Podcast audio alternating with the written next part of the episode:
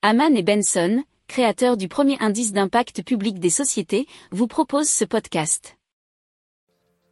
Haman and Benson. Le journal des stratèges.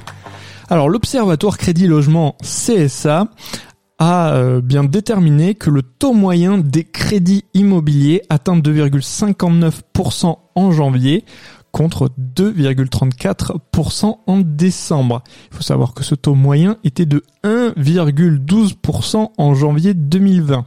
Donc vous voyez, ça a plus que doublé.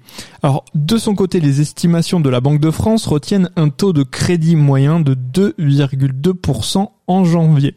Alors, en glissement annuel, la production de crédit, et là c'est quand même assez important et significatif, est en baisse de 23,5% fin janvier. Il faut savoir que si on prend sur un, an plus tôt, il y avait une hausse de 8%. Hein, donc euh, le marché euh, de l'immobilier est, on va dire, pour l'instant, euh, un petit peu sur le reculoir. La Banque de France note également une baisse de près de 10% de la production en janvier par rapport à décembre à 13 milliards d'euros.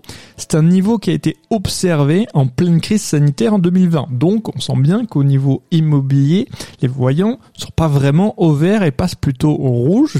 Mais bon, avec l'augmentation des taux, c'est assez logique. Si vous aimez cette revue de presse, vous pouvez euh, vous abonner gratuitement à notre newsletter qui s'appelle La lettre des stratèges, LLDS, qui relate, et cela gratuitement, hein, du lundi au vendredi, l'actualité économique, technologique, énergétique, mais aussi de l'hydrogène, et puis de tout ce qu'on trouvera super intéressant pour votre vie.